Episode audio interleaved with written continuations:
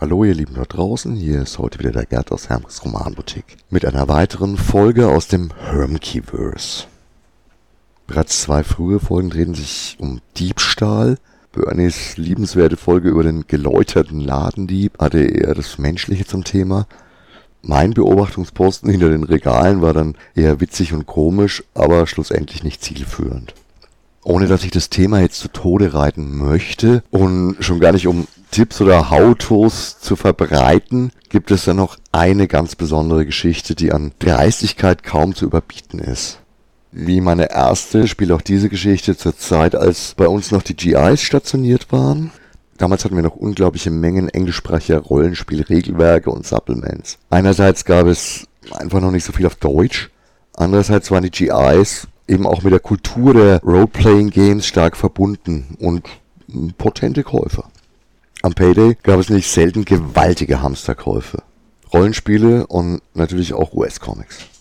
Oh my god, I'm feeling like home, back in the States. War so der übliche Spruch, wenn GIs das erste Mal unseren Laden besuchten. Mit vielen von den Jungs hatten wir ein echt freundschaftliches Verhältnis und meistens haben die dann auch wieder neue Rekruten angeschleift waren also echte Multiplikatoren. Ja, ja, die guten alten Zeiten. Aber darum soll es ja nicht gehen. In manchen Fällen, wenn die GIs länger stationiert waren, hatten sie auch ihre Familien mit dabei. In den Leyden Barracks gab es neben militärischen Einrichtungen auch eine Schule, ein Kino, Sportplätze, Shopping Mall, Burger King, sogar einen eigenen Radiosender, FN Würzburg. Und natürlich waren die Barracks damals auch noch offen, also ohne Stacheldraht und Wachposten. Ganz früher führte sogar die normale Landstraße nach Gerbron-Rottendorf durch die Siedlung. Erst nach 9-11 wurden die Barracks dann nach und nach abgeschottet. Also waren neben den GIs auch deren Kids immer wieder bei uns im Laden. Nicht so präsent, aber teilweise auch recht regelmäßig. Ein solcher Spross war es letztendlich auch, der den Vogel in puncto Dreistigkeit abgeschossen hat. Der Knabe war vorher gar nicht so oft bei uns im Laden, hat sich eine ganze Weile bei den Rollenspielen rumgedrückt, kann sie ja nicht die ganze Zeit im Auge behalten.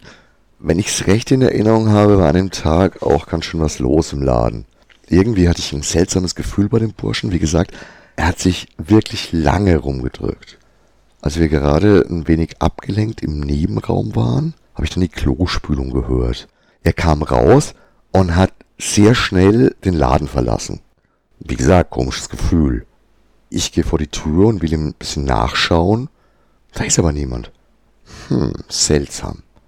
Ein paar Sekunden später kommt er aus dem Hof, beladen mit einem unglaublichen Stapel an Rollenspielmaterial. Wir haben das später dann auf etliche hundert Mark beziffern können. Der Knabe kommt raus, sieht mich und fängt an zu rennen. Hat er das Zeug doch tatsächlich ins Klo geschmuggelt, durch die Gitterstäbe auf dem Fensterbrett platziert und jetzt von außen abgeholt? Ich dreh durch. Nach einsekündiger Schockstarre renn ich dem Knaben schreiend hinterher. Schon nach kurzer Strecke ist ihm sein Leben lieber als die Beute, die er auf den Gehsteig schmeißt. Ware bergen? Dieb verfolgen? Verdammt, schnell, schnell, schnell. Ich wieder rein in den Laden, nach Bernie geschrien. Der Hammel hat Berge von Sachen geklaut. Schnell, helf mir! Bernie kümmert sich um die Ware, ich rauf aufs Motorrad und in die Richtung hinterher, in die er verschwunden ist. In der Rottendorfer Straße habe ich ihn wieder im Blickfeld. Okay, jetzt vorsichtig. Immer schön unsichtbar bleiben. Vielleicht führt er mich nach Hause. Tatsächlich konnte ich den Burschen dann in der Housing Era oben stellen. Gerade als er zur Haustür in einen der Wohnblöcke rein wollte. Kein Ausweg mehr. In Memory of the Hermkey Way habe ich dann gleich mit seinen Eltern geredet. Muss ja nicht immer über die Polizei laufen. Die waren entsetzt und frustriert und unendlich dankbar, dass ich es ohne Polizei regeln wollte. Hat sich dann rausgestellt, dass es schon öfter solche Fälle gegeben hat und sie, also die Eltern oder die ganze Familie, wenn es zu weiteren Anzeigen gekommen wäre, aus der Army geflogen und aus Deutschland weggemusst hätten. Wir haben dann gemeinsam einen Plan ausgeheckt, um den missratenen Spross entsprechend zu bestrafen und ihm vielleicht eine Lehre zu erteilen. Zehnmal sollte er bei uns Strafdienst verrichten. Recht zufrieden mit mir und der Situation bin ich zum Laden zurückgekehrt. Bern und ich waren einer Meinung, dass es eine gute Lösung ist und dem Geist des Ladens entspricht. Eben The Hermkey Way. Dass nicht alle Geschichten gut ausgehen, stellte sich dann leider schon beim ersten Strafdienst heraus. Seine Mom hat den kleinen Strolch damals gebracht und wieder abgeholt. Es war gerade mal eine knappe Woche seit der Tat vergangen. Als sie ihn abgeholt hat, haben wir gleich gemerkt, dass sie irgendwas auf dem Herzen hat. Nach kurzem Rumgedruckse hat sie mit der Sprache rausgerückt. Es war der erste und der letzte Strafdienst. Der Knabe hat es nicht lassen können, diesmal mit Polizei und sofortiger Ansage an die Eltern, dass wir bereits nächste Woche ausgeflogen würden. Während des Gesprächs war die Mom noch relativ gefasst, als wir uns verabschiedet haben, brach sie in Tränen aus und hat sich tausendmal bei uns bedankt. Ein sehr trauriger, rührender und trotzdem herzlicher Abschied.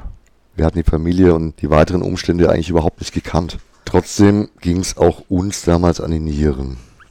Manche Dinge kann man eben doch nicht ändern. Und auch im Hermkeverse geht nicht jede Geschichte gut aus. Ich denke, wir würden es dennoch wieder so machen. Es geht nicht ums Ergebnis, sondern auch um die eigenen Prinzipien und die eigene Moral.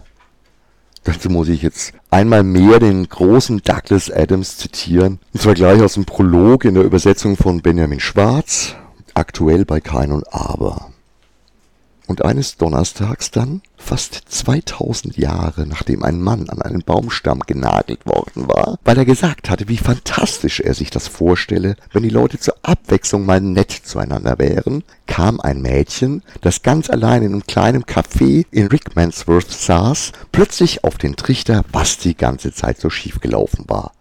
Und sie wusste endlich, wie die Welt gut und glücklich werden könnte. Diesmal hatte sie sich nicht getäuscht. Es würde funktionieren und niemand würde dafür an irgendetwas genagelt werden. Nur brach traurigerweise, ehe sie ans Telefon gehen und jemandem davon erzählen konnte, eine furchtbar dumme Katastrophe herein. Und ihre Idee ging für immer verloren. Die von euch, die das Buch gelesen haben, wissen Bescheid. Für diejenigen, die das Buch noch immer nicht gelesen haben, Bildungslücke. In diesem Sinne wünsche ich euch ein schönes Wochenende und seid nett zu euren Mitmenschen. Ciao Arrivederci, euer Gerd.